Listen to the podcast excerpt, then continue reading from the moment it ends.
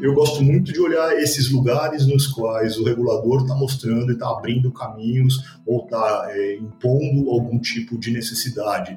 A lei de resíduos sólidos impõe necessidade para uma série de indústrias e, portanto, abre oportunidades para soluções de startups. A, a Open Banking cria um novo marco regulatório que abre espaço para um bocado de coisas. Então, acho que toda vez que tem esse movimento, ele constrói um, muitas avenidas de oportunidade.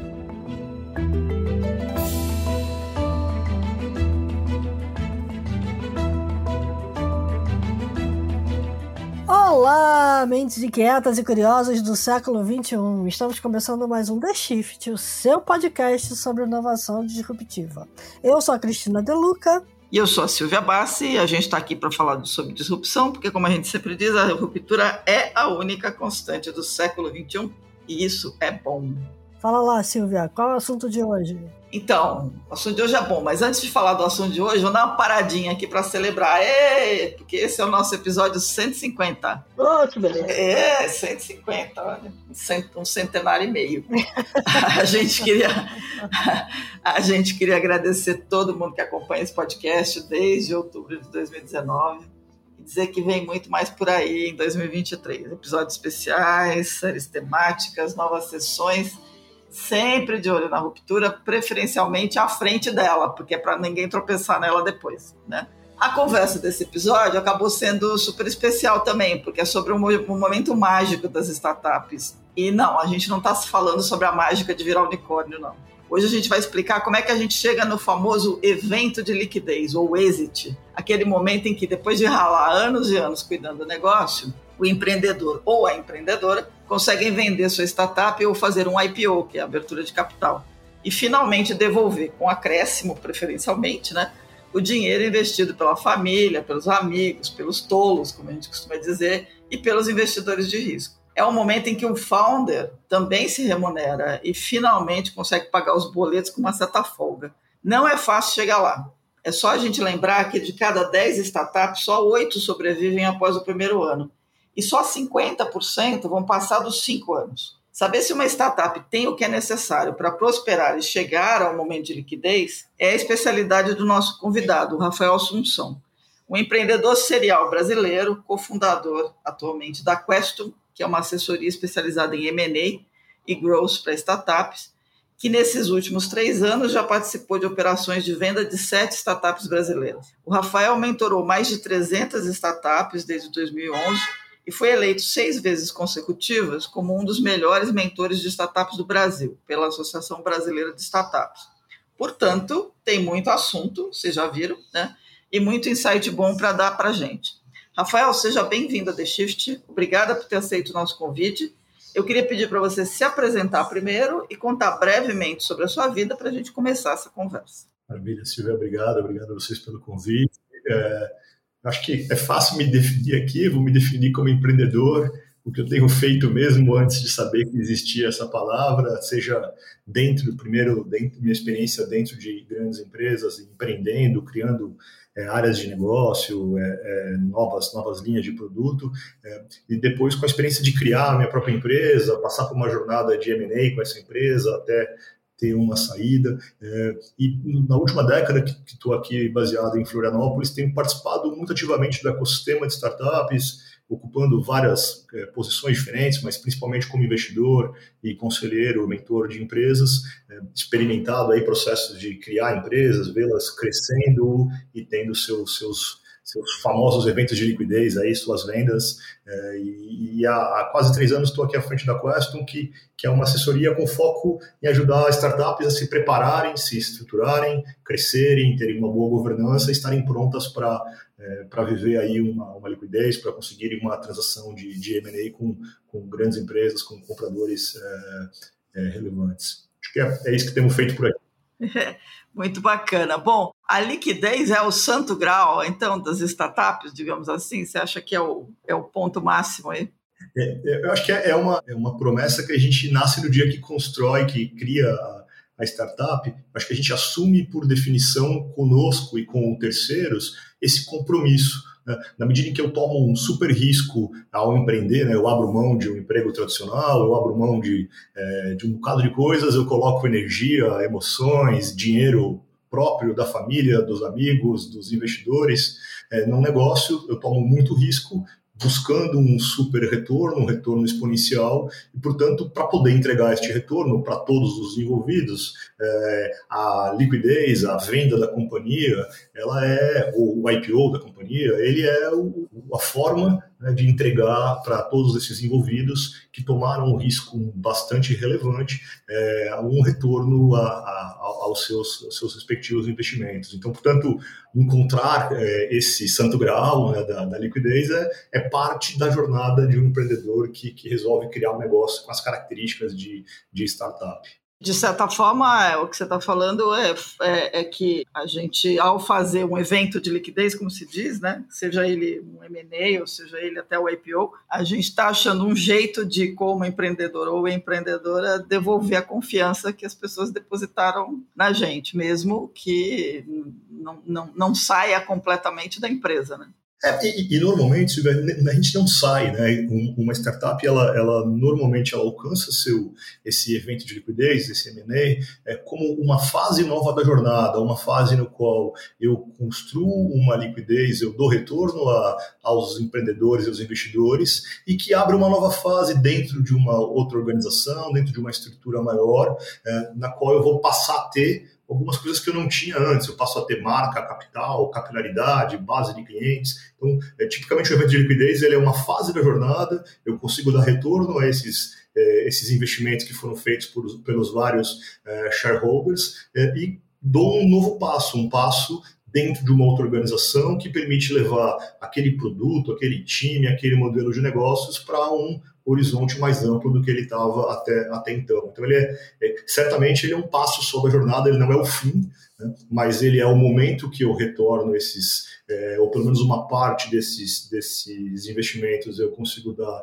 um retorno adequado para eles e abro uma, um novo ciclo com, com novas oportunidades e, e, e que permite o, o, empreendedor também se realizar muito na, na, medida que ele consegue levar aquilo que ele construiu para uma amplitude é, ainda maior. É, dá, dá, um certo alívio, né? Vamos dizer assim, tem uma hora que você precisa ter um certo alívio também, né? Ajuda muito a pagar boleto, né? Quer dizer, no final. queria te fazer uma pergunta, assim, tem, tem alguns tem alguns aspectos que são padrão para uma empresa ser elegível para um M&A, por exemplo, um número mágico? Tem sim, é, Cris, e, e, eu acho que tem duas dimensões. Né? Normalmente, as empresas que vão comprar uma startup são, na, na, média, empresas de capital aberto ou com uma governança já bastante, bastante sólida. Então, acho que a gente tem duas linhas importantes para uma startup ser elegível. É, é, de um lado, estar estruturada do ponto de vista de governança, e aí, governança é palavra bonita para dizer é, estar organizada minimamente do ponto de vista do regime tributário, da relação com os empregados, é, dos contratos com os investidores, é, precisa de um nível de formalização mínimo para a gente poder fazer negócios com uma grande empresa. Então, acho que esse é um pré-requisito para entrar no jogo. É, o segundo pré-requisito tem a ver com tamanho. Quer dizer, é muito difícil ah, uma relação de de uma aquisição de uma grande empresa com uma startup pequenininha de 10 pessoas, vai, só para a gente dar um, tamanho aqui, uma ideia, é, faz muito mais sentido e a maior parte das transações vão se dar é, entre grandes empresas e startups que já viraram aqui, para usar outro termo em inglês, me perdoem, é, aquelas que a gente já chama de scale-ups, que já tem 80, uhum. 200 pessoas, que, portanto, já têm um faturamento, uma maturidade do ponto de vista de processos, já são menos dependentes dos empreendedores, não são eles que fazem tudo sozinhos. Então, tipicamente, é, é, a gente vai para um patamar de, de elegibilidade para fazer uma transação dessa quando é, já ganhou tração, já tem uma companhia com 100, uma startup com 100, 200 pessoas, já tem processos, tem já uma certo grau de formalização das transações, aí a gente consegue sentar à mesa com uma grande corporação, uma empresa de capital aberto, passar por uma due diligence, né, por uma auditoria, é, é, a gente consegue é, colocar a mesa, é, apesar de tantas diferenças entre esses dois lados, a gente consegue viabilizar a, o, pelo menos o início dessas, é, dessas conversas. Então, acho que aspectos de governança, é, em algum momento a startup tem que avançar em organizar a casa para poder ter a, a, chance de fazer uma transação de M&A e ela precisa ter tamanho, né? precisa ter algum tamanho. E acho que eu falei em pessoas, talvez seja uma dimensão bom, um jeito bom de pensar. Uma startup de 100 pessoas já não é aquela startup do PowerPoint lá, super early stage. Ela precisa estar nesse tamanho para poder fazer sentido é, para uma grande empresa. Se for muito pequenininho, raramente vão, vão acontecer transações. Perfeito. Ou seja, você tem que conseguir atravessar aquela fase de que você ainda está tentando ser alguma coisa, é isso? É, exatamente. Você tem que atravessar o deserto sozinho, ou na verdade com seus sócios, com seus investidores, é, porque não dá para uma super grande empresa trazer para dentro de casa um negócio muito pequenininho. Essa, eles são tão distantes, Silvio, é tão assimétrico que não funciona essa relação. Né? Geralmente o que funciona melhor é quando uma grande empresa traz uma startup que já tem uma maturidade, que consegue trabalhar com certa autonomia, que já tem um certo controle, já tem um certo maturidade em processos e, e diz, olha, você continua aqui, vamos buscar sinergias, mas quando eles já estão mais próximos, né? quando está muito distante, é, é difícil é, uma, uma transação. E raramente acontece. Né? Um jeito bom de responder isso é a gente olhar a série histórica né, das aquisições. Elas indicam um certo tamanho de empresas que conseguem é, transacionar nessas operações de M&A.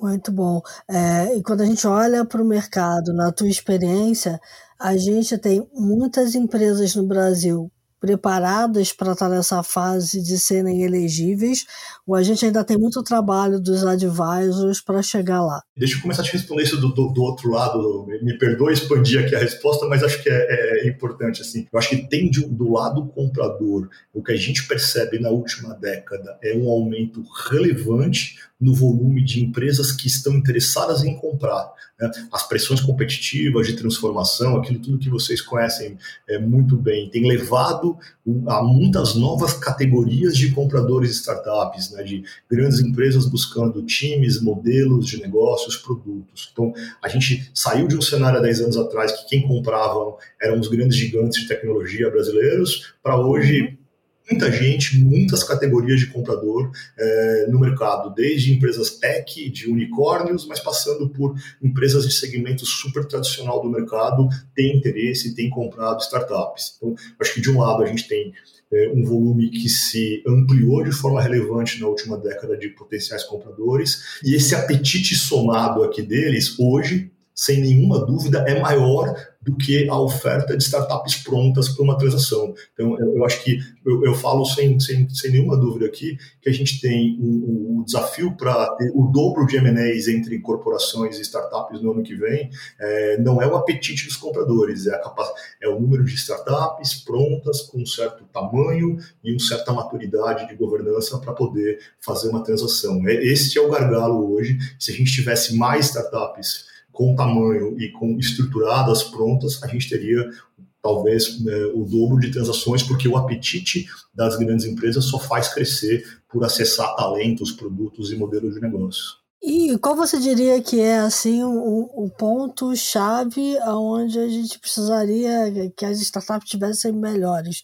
É na parte jurídica mesmo? É na parte negocial? Aonde está pegando? Eu acho que, que muito tem a ver com tamanho. O primeiro requisito de tamanho, a base da pirâmide tem bastante empresa, mas poucas conseguem ter tamanho. E, e, e, talvez isso passe muito pela capacidade de construir ofertas que geram muito valor para os clientes. Tem, tem alguns, talvez alguns dogmas no nosso ecossistema, por exemplo, da escalabilidade, que acabam de construir soluções apenas com software, é, que acabam é, prendendo o empreendedor em desafios de, de aumentar sua receita de forma relevante, de aumentar o valor gerado para os clientes de forma relevante. Eu acho que o maior desafio hoje para essa elegibilidade está, em primeiro, ter tamanho. Porque ao ter tamanho, eu tenho uma empresa faturando 10, 15, 20 milhões, eu consigo avançar para os outros aspectos de governança, para os outros temas que eu citei aqui. Mas por que, que a gente não consegue fazer um negócio hoje, uma empresa que, é, que avança de forma relevante no faturamento? Se a gente olha para boa parte das startups, muitas estão concentradas em fazer uma oferta é muito de nicho ou muito pontual, é, que, que portanto e, e, e se expressa em tickets médios baixos. É, essas características econômicas desse tipo de negócio são difíceis de, de fazê-las terem tamanho, é, romperem aí essa, essa arrebentação aí de, de, em termos de tamanho de empresa. Então acho que parece aqui uma coisa meio, meio piegas de dizer, mas é, o grande desafio é ser capaz de gerar mais valor para os nossos pros clientes dessas startups. É, muitas vezes a, a, a o desafio do empreendedor é querer fazer isso achando que tem que estar limitado a um conjunto de regrinhas de SaaS ou de, de software ou de coisas escaláveis, é um, é um, é um santo graal que está na cabeça de muita gente. E, na verdade, assim, é, a gente precisa ser capaz de fazer ofertas de grande valor para os clientes. Quando a gente faz isso, isso se expressa num ticket médio grande, isso nos permite ter uma, uma a gente chama de relação CAC-LTV, né, o que custa trazer um cliente e quanto ele deixa no tempo, uma relação mais saudável. Isso faz com que a empresa possa crescer, possa atingir um nível relevante de faturamento. Então, acho que o grande desafio hoje para mim é muito mais. A gente vê muitos, muitos, muitos. Talvez o, o, típico que aparece aqui com a gente é aquele SaaS de nicho de uma solução de 100 dólares por mês. Uma empresa com esse unit economics é, é bastante desafiador ela crescer e ter volume de transacional no, no mercado. Entendi. Quer dizer, quer dizer que ela teria que ter um ticket médio maior, é isso?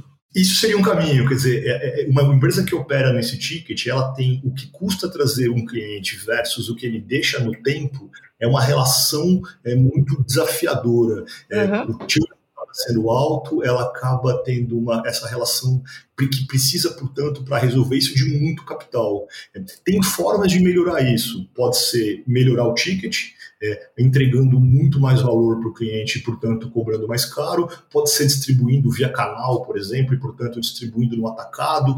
Tem formas diferentes de endereçar isso, mas é, normalmente a gente olha startups que são muito tem uma necessidade de capital muito intensiva, e essa necessidade é decorrência de um tipo de oferta que leva a uma relação de custo de aquisição de cliente e lifetime value, né, portanto, CAC LTV, é muito, muito desafiadora, muito apertada. Tem forma de melhorar. Eu, a gente gosta muito aqui de sempre pensar em como é que eu gero mais valor para o meu cliente portanto, como é que eu melhoro o ticket médio de forma relevante. Ao fazer isso, o, o, o economics da empresa melhora muito.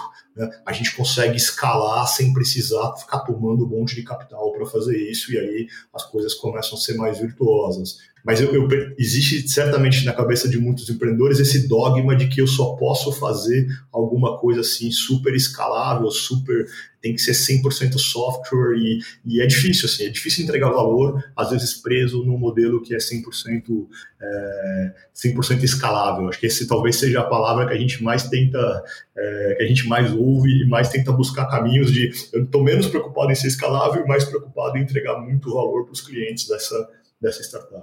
É, ouvindo você falar, me ocorreu aqui que a gente entrevistou algumas empresas, eu particularmente entrevistei mais três ou quatro, que passaram por processos de Open Innovation buscando essa escalabilidade no parceiro. Né?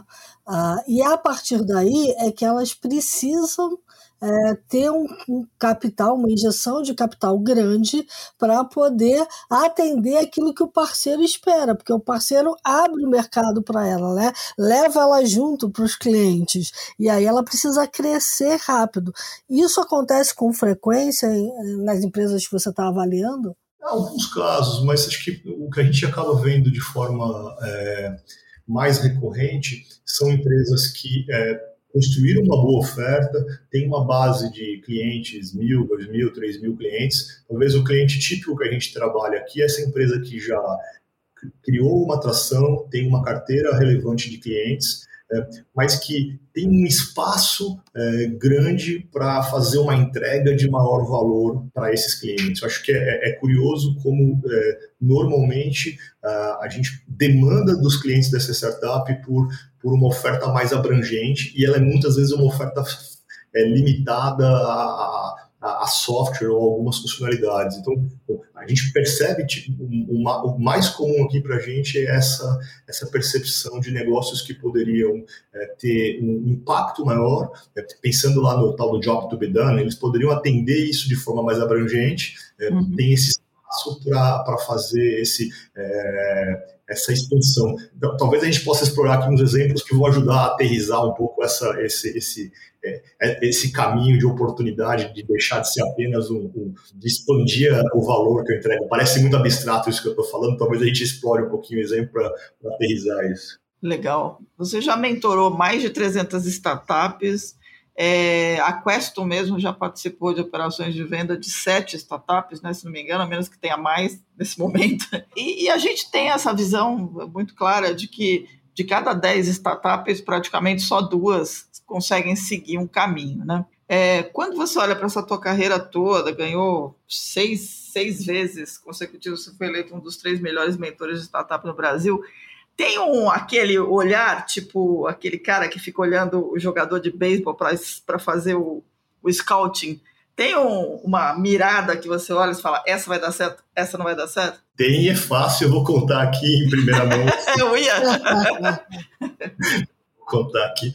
Eu não entendo de beisebol, mas você sabe que depois de anos fazendo isso, eu desenvolvi um método sofisticado é uma inteligência artificial que faz isso e é super simples assim o que eu tenho feito e gosto muito de fazer como investidor anjo como como advisor de M&A é, é, enxergar a startup pela ótica do cliente dela e não pela minha né? eu tá. prefiro avaliar uma empresa e junto com o empreendedor lá no cliente dele participar de uma demo comercial para ver o que, que o cliente tem a dizer sobre aquela oferta e não é o que, que eu acho, o que, que se aquela oferta é bacana, se eu entendi, se eu não entendi. Eu não sou o, o, o cliente final. Então, quando a gente vai junto com o empreendedor e vê como o cliente reage, quais são os benefícios que ele percebe, como é que ele articula aquilo com a, as necessidades dele, para mim é fácil avaliar. A gente gosta muito de avaliar aqui, é, na verdade, não é a, a, o que, que, a gente acha, mas o que, que o cliente daquela startup acha, é, para mim é, é tá o jogo jogado. Assim, acho que é, o, é o, a melhor forma de, de avaliar é, a oferta, o modelo, se aquilo tudo faz sentido. E aí quer dizer que o, o, pitch, o pitch do empreendedor nesse momento não tem tanto valor assim. Nenhum, não me importa, é, porque ele não precisa me convencer. Não sou eu que tomo a decisão de, de, de fazer cheque, de pagar, é, pagar pela oferta dele, é o cliente dele. Eu não sou o cliente. Né? E quem, quem, tem conhecimento de causa para dizer, puxa, essa oferta aqui que a startup da Silvia está fazendo é super legal, é o, é o teu cliente. E, e, é um exercício, no fundo, de, de, humildade. Assim. A minha opinião é irrelevante. Se eu achei ótimo o seu pitch, não importa. O que importa é o seu, o seu público-alvo. Faz sentido isso para eles? Atende o tal do job to be done desses caras? Se atende, eles estão satisfeitos, eles querem que você traga ainda mais serviços, mais, mais produtos, mais oferta, para mim está ótimo. Quer dizer, é, aí eu vou olhar outros, outros indicadores do negócio, mas no fim do dia é, é menos do que, que a gente tem de opinião e sobre o que, que os seus clientes têm é, como, como, como leitura da, da sua oferta. É a melhor forma da gente analisar uma empresa, da gente avaliar um investimento, avaliar o, o que quer que seja com uma, com uma startup. Esse é um mercado que tem muita gente inteligente, todo mundo tem muita opinião, eu prefiro deixar para os especialistas, que são os clientes, dizerem se tem valor aquilo que a startup está oferecendo.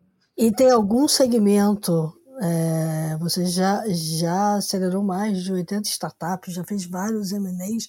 Tem algum segmento que você hoje diria assim, olha, esse aqui tem grandes chances da empresa escalar rápido, atender o seu cliente lá na ponta, porque é um cliente que está é, demandando, né? Então, o que entrar, ele vai comprar. Ah, eu acho que no, Brasil a gente tem vantagens, em algumas das desvantagens nossas trazem muita oportunidade. É, de forma geral, aquilo tudo que é regulado, que está submetido a alguma agência, alguma legislação, cria é, cria-se oportunidades incríveis. Quer dizer, quando você tem um regulador dizendo que precisa fazer, ou que ele criou uma categoria, um espaço novo, esse é o tipo do lugar ah, ah, no qual é, ah, e acho que aí, se a gente pegar o Open Finance e Open Banking, eles são exemplos de é, mudanças que o regulador, o Bacen, a CVM tem feito e que tem aberto do, esse fenômeno fintech, ele é basicamente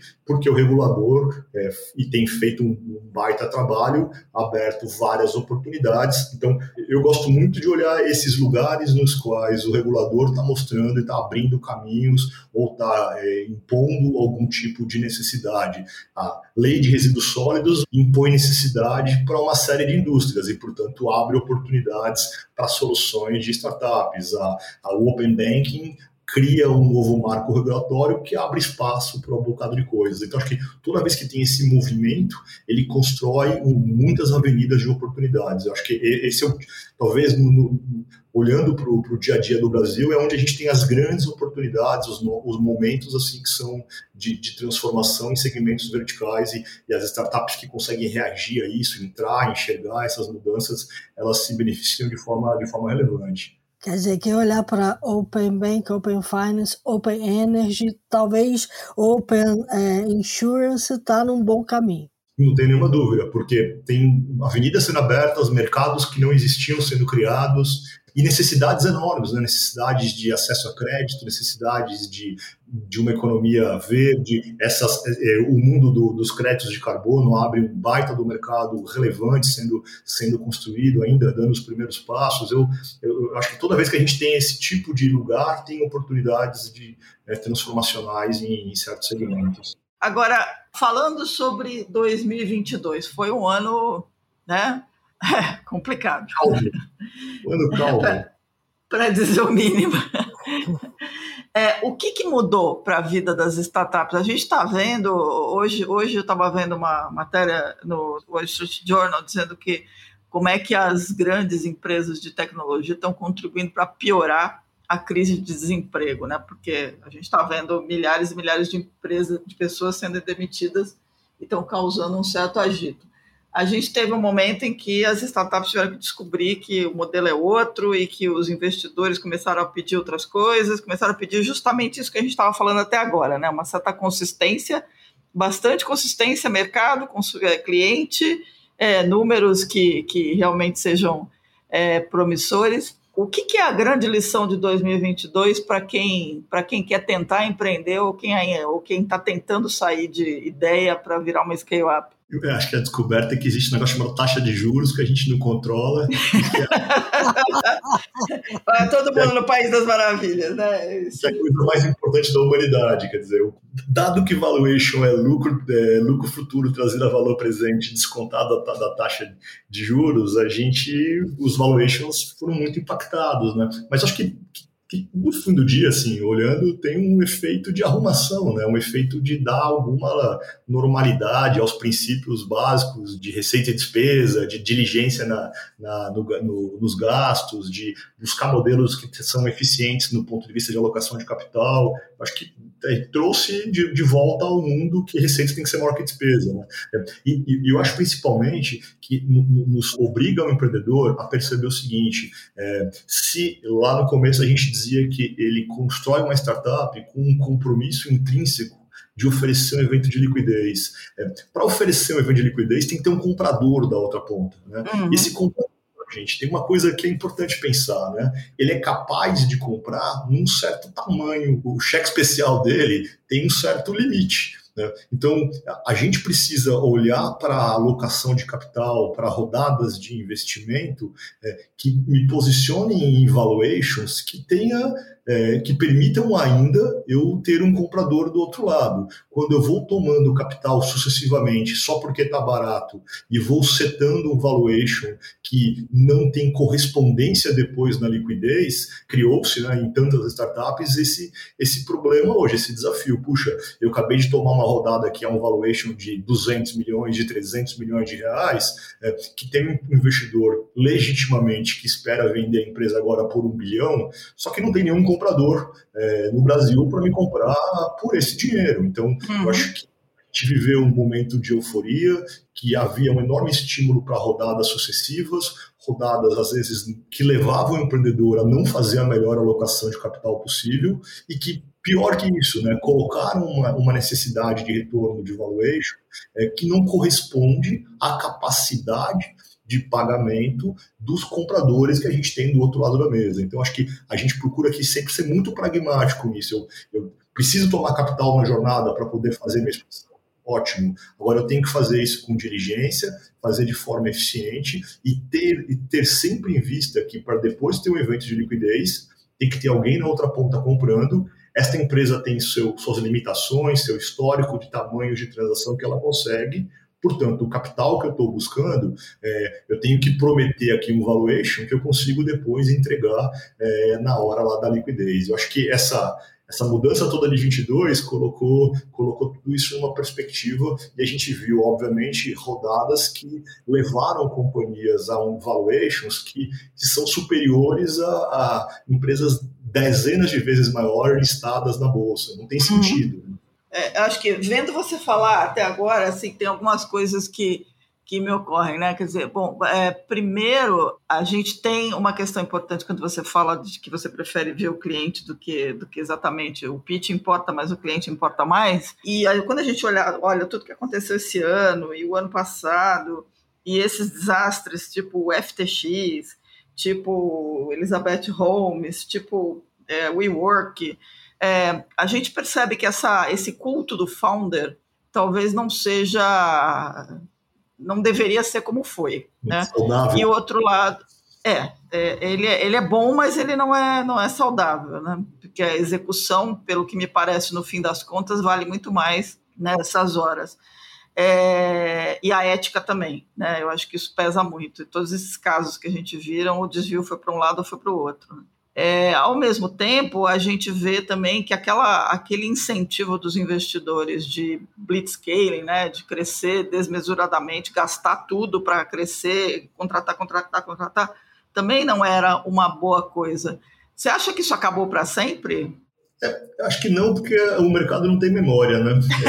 É, também acho. A cada período de, a cada ciclo de 3, 4, 7 anos, a gente acha que agora, agora, agora aprendemos a lição e nunca mais faremos até, até a próxima euforia. O fato de a gente já ter vivido vários ciclos nos faz ter certeza absoluta que estaremos de novo daqui a um par de anos falando a mesma coisa. É. Mas, mas eu acho assim, só, acho que vale destacar uma coisa, que esse tipo de, de, de empresa e de, você citou blitzscaling, eu acho que é, talvez o, o, mais importante seja a gente ter claro que é, é esse tipo de cenário de enorme alocação de capital, crescimento é, acelerado e empresas que vão se construindo assim de é, potências da noite para o dia, é, pode fazer sentido, né, com todas as, as os, os parênteses possíveis para isso, mas elas são a exceção da exceção da exceção. Elas são a uhum. intersecção fundadores que são é, muito competentes, com muita experiência, com super é, histórico acadêmico, profissional, que estão endereçando mercados alvos gigantescos, que estão é, tipicamente negócios B2C, que acertaram ali com uma oferta incrível, que conseguiram captar dinheiro dos melhores investidores. Então, esse conjunto aqui que eu estou descrevendo, ele é 0,1 do ecossistema de startups. Ele uhum. tem espaço, é, continuará havendo espaço para esses é, unicórnios sendo construídos, especialmente no Brasil, mas eles são é, o, a pontinha da pontinha do nosso ecossistema, né? eles vão continuar, fazem sentido, talvez não com os exageros que a gente que, que, que você narrou, é, mas é, de alguma forma é, esse mito desses unicórnios aqui, ele uhum. tem enorme impacto nos 99,9% dos empreendedores que não farão isso, que não precisam disso para ter sucesso, que a medida do sucesso não é valuation de um bilhão de dólares, a medida do sucesso não é captar série A, B, C, D, ela é diferente. Então, o que a gente procura falar aqui na Queston, que eu tenho sempre tentado conversar com empreendedores, é ok, tem um caminho aqui dos unicórnios para 0.1, que é uma intersecção de uma série de coisas assim muito, muito é, específicas, e no resto, o mundo real aqui onde eu estou, tem centenas, dezenas, milhares de excelentes empreendedores com excelentes negócios que têm chance de se estruturar, de crescer, de gerar valor para os seus clientes, de ter um evento de liquidez dentro da, daquilo que é possível para os compradores nacionais ou, ou, internacionais e todo mundo pagar os, os, os investimentos dos seus é, shareholders, todo mundo ficar muito feliz, ganhar muito dinheiro e ok. E pode ser muito sucesso, fazer coisas que realizem muitas pessoas, que tenham enorme impacto na, na sociedade, nas famílias, e que não precisa ser unicórnio para fazer tudo isso. Eu acho que a gente, a gente aqui, com a responsabilidade de falar né, para o ecossistema, eu sempre procuro trazer essa, essa visão para o empreendedor. Gente, tem este mundo aqui da, ali do WeWork, da, da, da, da que vai aparecer na Netflix, na Apple TV, mas isso é 0.01. Né? O, o, no resto aqui, o que, que é o mundo real? O mundo real é uma startup, é o SaaS, um SaaS B2B, é uma fintech que conseguem crescer, conseguem, é, com algum capital, tomarem tamanho e, e se encaminharem para uma operação de M&A que vai fazer uma enorme diferença nas suas vidas, que vai trazer uma liquidez, vai trazer prosperidade e vai é, dar retorno aí a todos os, os esforços que foram feitos. Acho que é, é, é importante assim, a gente destacar que tem, tem esses dois mundos, os, os highlights vão ser sempre ali para as exceções dos unicórnios, esses foram muito mais impactados. Agora, as startups aqui do mundo real, aqui da onde eu estou, nada disso que a gente viu acontecendo impactou. Esse cara continua vendendo, continua entregando, continua crescendo e, e tudo bem não ia ser atendido pelo SoftBank mesmo e não faz diferença não sê-lo. Né? Então, tá. É, o fato do SoftBank dar prejuízo ou não, não mudou nada a vida desse, desse meu cliente aqui.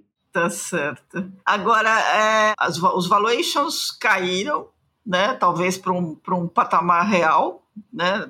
Levando a, aquela conta que você fez. E, ao mesmo tempo, a gente tem um outro cenário que são as empresas tradicionais é, desesperadas atrás de acelerar a sua transformação digital e elas precisam de uma inteligência digital que nem todas elas têm. Né? É, é, é, um tipo tempestade perfeita, quer dizer, ficou mais barato comprar uma startup e ao mesmo tempo tem muita gente é, querendo, porque é um mercado que pode ser bastante interessante para uma empresa tradicional se transformar. Você acha que a gente está caminhando para um tipo de tempestade perfeita? Não tem nenhuma dúvida. E, e aquilo que eu disse um pouquinho para trás, quer dizer, a gente só não, só não tem mais transação porque não tem startup pronta. Mas uhum. a, o volume tá. de oportunidades verdade nunca, não, é, é, é ímpar, quer dizer, a gente tem cada vez mais empresas tradicionais se movendo e percebendo a necessidade e, aprendendo a fazer esse tipo. Né? Eu acho que talvez uma das siglas da moda do ano é o tal do CVC, e ele mostra esse movimento de uhum. grandes empresas tentando aprender é, a construir modelos, construir formatos para acessar essas startups, essas, esses times, esses produtos, esses modelos. É, a minha sensação de falar com vários delas por dia é que está todo mundo descobrindo ah, como fazer é, e a gente vai, vai ter mais uma década aqui de formatos sendo construídos e de experiências sendo, sendo desenvolvidas. Né?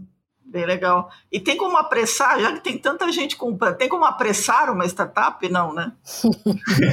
Eles já são muito ansiosos, acho que apressar. dá para pular etapas? Não. Não, não, não, dá. E, eu acho que é. é não, não. eu, eu, eu eu sempre brinco que já existe muita aceleradora de startup. O meu desejo aqui é, é criar uma desaceleradora de startup. Eu acho que Isso é muito bom. Tem, tem, hora que a melhor coisa a fazer é para, respira, olha o cenário, olha para o cliente, como é que eu faço uma estratégia melhor, como é que eu entrego mais valor do que eu estou fazendo hoje. Eu acho que é, acelerar demais também não, não, não, não, não resolve. Infelizmente. Muito bom. Você ganhou seis vezes consecutiva o prêmio de, de, melhor, de melhor mentor. Qual é o segredo? Ah, eu tinha muita, muitos amigos votando em mim, foi isso. Deve ser a rei. Ah, existe aqui, eu estou aqui há uns 10 anos em Santa Catarina, tem um bairrismo muito acirrado aqui, eles votam em grupo.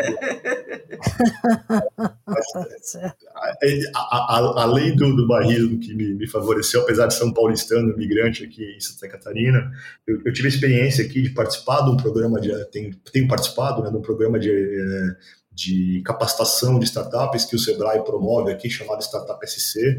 Esse programa é, teve um, um, grande impacto aqui no ecossistema, foram um pouco mais de 500 empresas que já participou, eu, eu tive a chance de mentorar todas dentro desse programa, e, e eu acho que, é, é, é no fundo, é, a, a, experiência de, de poder ver centenas delas vai nos ajudando a ver padrões, né? Quer dizer, no final do uhum. dia, padrões são muito semelhantes, aí acho que é quase machine learning que eu estou tentando explicar aqui. Você vai percebendo padrões, vai percebendo modelos, né? mas sempre dentro da perspectiva de que, no fundo, é, talvez o desafio de mentorar uma startup dessa não é nunca dizer aquilo que é a melhor solução para mim, e sim para aquele empreendedor, com aquele contexto dele, com aquele cenário, que tipo de solução, que tipo de abordagem pode ser mais, mais adequado. Acho que tem sido muito essa experiência, esses anos de, de mentoria, de tentar, é, é, de novo, não, não, é a minha opinião que é mais importante, ou não é o que, que eu faria no lugar do empreendedor, é sempre olhando para o empreendedor, olhando para aquelas circunstâncias dele,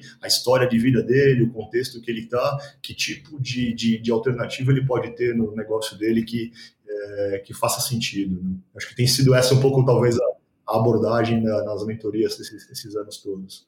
Muito bacana. É, eu quero, quero fazer uma pergunta que eu estou ouvindo vocês conversarem e aí me, ocorreu é uma pergunta que eu normalmente faço e como as respostas têm sido diferentes, vou fazer para você também. É, você falou do bairrismo, né? Olhando para o Brasil como um todo, é, existe algum tipo de é, divisão por região, onde você tem uma determinada capacidade maior para um determinado tipo de solução. Então, tipo, sei lá, é, Minas com busca na internet e inteligência artificial, é, Santa Catarina com determinada uma especificidade. Existe isso? Eu acho que tem pouco, Cris, e acho que é até um desperdício, né? Porque a gente podia ter uma visão mais de cluster para isso. É, o que acaba acontecendo aqui em Santa Catarina é que a gente tem bastante coisa em SaaS B2B, por uma série uhum. de, de, de, é, de questões, mas principalmente é por conta da. E, São Paulo acaba sendo muito mais forte nas coisas de B2C, porque dado que o mercado e o, e o capital está na, na, na, cidade, eu acho que tem alguma divisão, especialmente né, esses negócios muito intensivos de capital e, e voltados para consumidores estão é, em São Paulo, mas acho que não, não, vejo esse recorte tão claro. É, a bem na verdade, eu sempre penso que a gente deveria, poderia aproveitar melhor as especificidades regionais. Então, eu já estive em cidades portuárias e que é, você participa de, uma, de um evento de startups e não tem nenhuma solução para a indústria portuária. Eu sempre digo, gente, por que vocês estão fazendo software de delivery aqui do lado do porto? Né? Não seria legal fazer um software para a indústria portuária? Então, eu acho que eu sempre penso em SWOT análises, né? Quer dizer, se eu estou Isso eu estou aqui num contexto onde a minha principal fortaleza é estar na, numa região da indústria de malharia, ou da indústria do agro, ou da indústria portuária, é, a melhor coisa a fazer é construir startups que é, enderecem dores desse ecossistema no qual o meu tio, a minha mãe, meu filho trabalham. Né? Quer dizer, faz muito mais sentido resolver essas dores é, dentro das minhas cadeias produtivas e não é, coisas mais genéricas. Eu acho que a gente explora pouco isso. É, eu adoro quando aparece aqui uma startup com essas características. O cara lá de Chapecó está fazendo uma startup para a indústria da suinocultura. Eu, eu, já tenho minha atenção no primeiro segundo. E ele diz: ah, meu pai trabalhava com isso, tem uma granja e por conta disso eu criei aqui um software. Cara, eu, eu já estou já, já tô gostando da conversa. Né? O duro é quando esse cara fala: eu criei aqui um software para delivery de comida. Eu digo, cara, não faz isso. Né? Você está tá indo para um jogo, você tá, o, o SWOT análise seu no dia 1, um, né? eu brinco sempre que você está jogando basquete com a minha altura, que não vai dar certo. Né? Está fazendo uma escolha.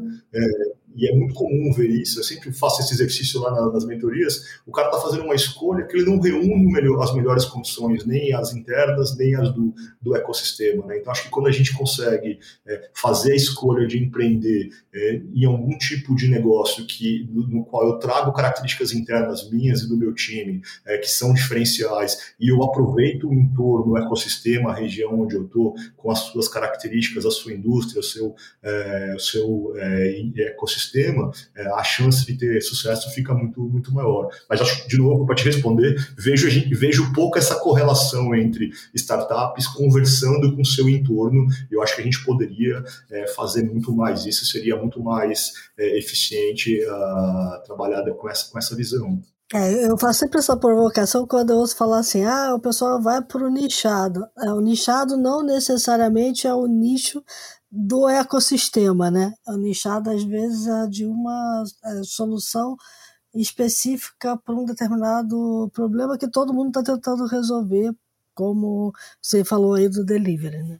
Isso, e aí, aí o acesso a capital, e, e aí o, o, o, empreendedor ter estudado em Stanford e ter acesso a, ao capital dos fundos é, de primeira linha é, um, é a sua força para poder jogar esse jogo do, do capital intensivo do delivery, né? Não vai uhum. ser o empreendedor aqui de Chapecó que vai fazer isso. Agora, por outro lado, esse cara, esse meu empreendedor aqui de Chapecó, ele talvez não tenha estudado em Stanford, talvez ele não tenha acesso ao capital da Faria Lima, mas ele tem 50, 100 anos na família dele de conhecimento de suinocultura, de avicultura, ele tem experiência prática de ter trabalhado naquilo e vai usar tecnologia para melhorar, para trazer eficiência é, para um, um, um segmento super carente. Então, é, ambos estão usando o melhor dos seus, dos, dos seus é, para empreenderem. O, o, ruim é quando tem um X, um X né? Quer dizer, o, é quando a gente, não, a gente se coloca num, num tipo de negócio que não, não aproveita nem o entorno e nem nossas, é, nossas forças. Né? Perfeito. Muito bom. Maravilha. Bom, é, queria te propor da gente passar para os insights, aí a gente completa a nossa conversa. Vamos embora. Vamos lá? Vamos lá.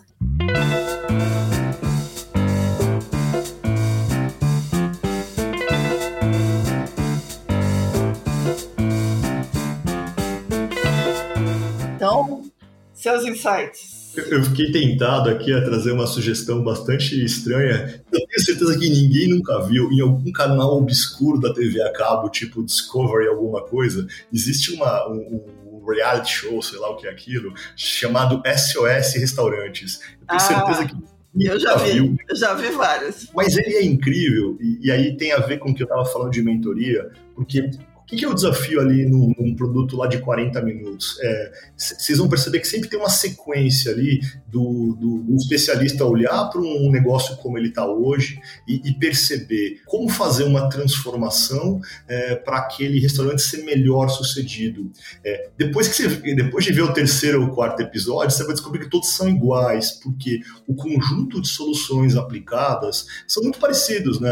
Todos os empreendedores desses restaurantes vão dizer que seus restaurantes são únicos, que o mercado é único, que seu menu é único, os problemas são únicos, e no fim do dia, depois de assistir umas 10 daquela, você vai percebendo que os problemas do menu, da cozinha, da gestão, da decoração são muito semelhantes. Então, quando eu, eu, eu, eu vejo o programa e, e, e me vejo na, na, nas mentorias percebendo a mesma coisa, percebendo que existe é, algum nível de, de, de padrão nos, nos, tipos de desafios, é, e portanto, é, é eu, eu, fico pensando com aquele cara do restaurante ou da startup que tenta fazer sozinho e não busca ajuda, né? Eu sempre fico, fico na minha cabeça dizer é, é um negócio que é muito difícil fazer sozinho, empreender um restaurante ou uma startup, já, já é difícil, sozinho é impossível. E eu acho que, para mim, talvez o insight aqui seja para o empreendedor que está nos escutando aqui, não tentar fazer sozinho um negócio que, só, que já que é difícil por si. O ecossistema todo de startups no Brasil construiu, nessa última década, uma série de mecanismos, seja o Sebrae, a aceleradora, grupos de anjo, tem um bocado de coisa que foi construída nesse, né, nessa década que consegue fazer muita diferença. Né? Não, não é lá o, o cara do SOS Restaurante que vai chegar lá na sua startup, mas eu acho que existe uma quantidade de conhecimento, de metodologias, de práticas que a gente pode incorporar para os nossos negócios e evitar um processo penoso, doloroso de aprendizado. Então, acho que o meu insight aqui para usando aqui essa história do SS Restaurante, é o SOS Startup. Né? Tem muito, é, muitos mecanismos que os empreendedores poderiam, devem se, se valer, devem aproveitar para ter algum apoio nessa jornada tão, tão desafiadora aí que é criar é, um negócio com, com, com nível de incerteza que é uma startup. Muito legal. Muito bom.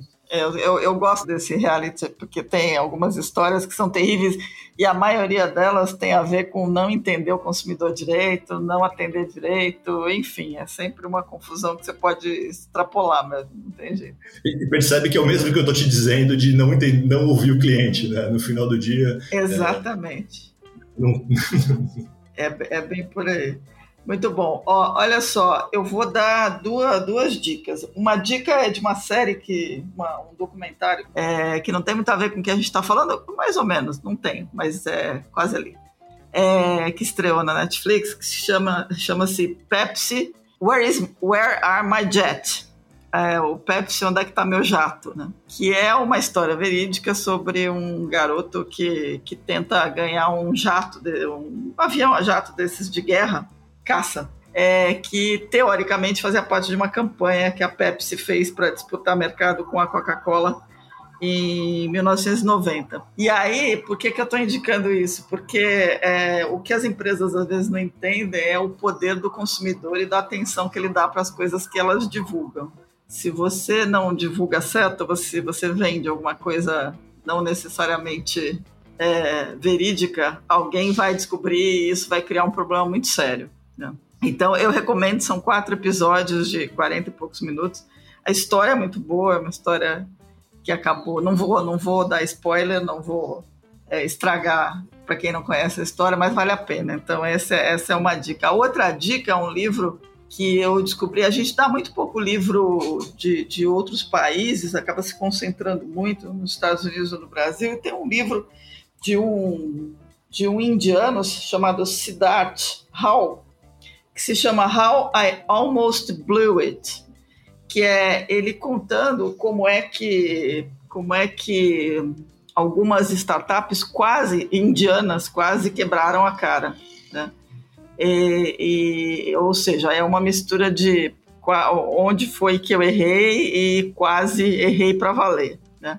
Ele fala de cases da Zomato, da Book My Show e outras startups que conseguiram aí atravessar a jornada. Então, o livro parece bem interessante.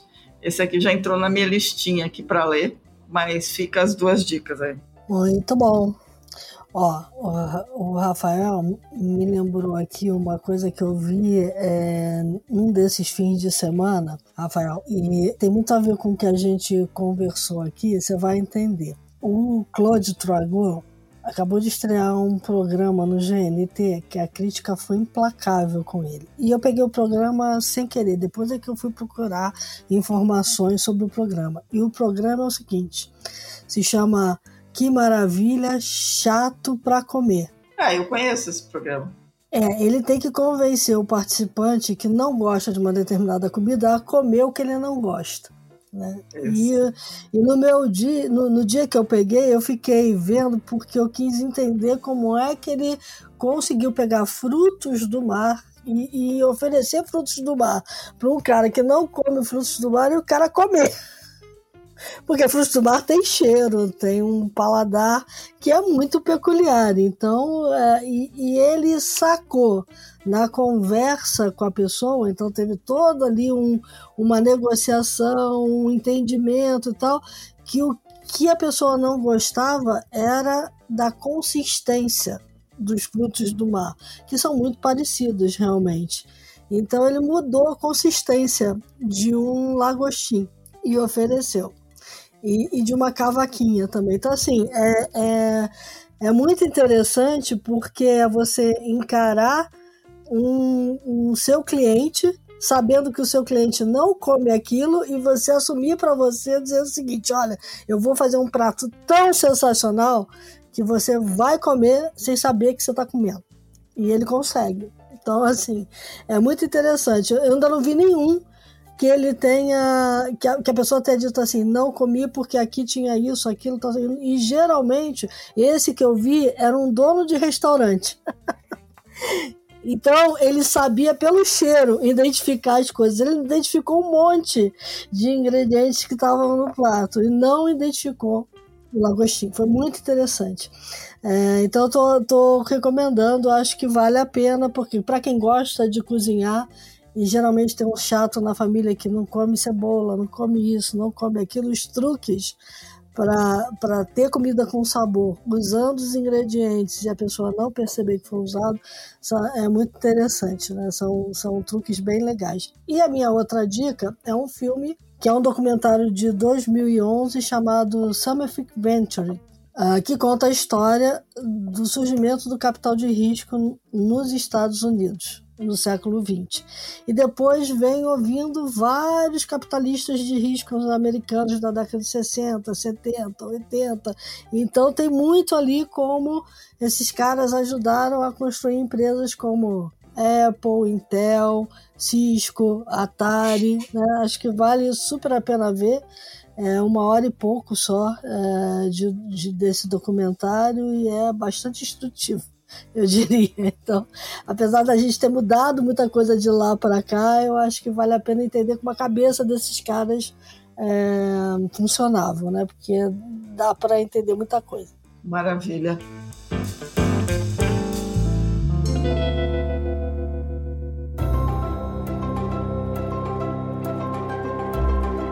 Bom, estamos acabando aqui o programa. Rafael, queria super agradecer. Obrigada pela, pelo teu tempo, pela conversa e pelos conselhos tão interessantes e tão úteis. Acho que, acho que todo mundo que ouviu aqui vai guardou várias coisas aí. Eu guardei várias aqui na minha, na minha cabeça para usar. Obrigada mesmo aí pelo teu tempo. A gente espera ter você outras vezes aqui, com certeza. Obrigado, gente. Foi um prazer conversar com vocês. Estou à disposição. Tá ótimo. Prazer Bom, foi nosso. Foi mesmo. É, pessoal, quem nos acompanha, dicas, sugestões, críticas, elogios, mandem e-mail para news.theshift.info. Lembrando que o podcast é muito bacana, mas a The Shift não é só podcast. A The Shift é um ecossistema de conteúdo sobre inovação, sobre disrupção, para ajudar as empresas e as pessoas a atravessarem aquela ponte invisível que leva para o século XXI. Entrem no site www.theshift.info, assinem a newsletter, conheçam os nossos conteúdos se gostam da gente, aproveitem e assinem a The Shift, porque isso ajuda a gente a pagar os boletos. A gente está com um desconto bacana aí de, de final de ano, então aproveitem. É, e espero que vocês se cuidem bastante até a próxima. É isso aí. E lembre-se que a gente costuma dizer que enquanto a gente estava conversando, o mundo lá fora mudou muito. E para mudar o mundo, a gente precisa tomar decisões diárias. Cada decisão que a gente toma ajuda a gente a mudar um pouquinho o mundo que está ao nosso redor. Então, tome boas decisões na semana que vai entrar.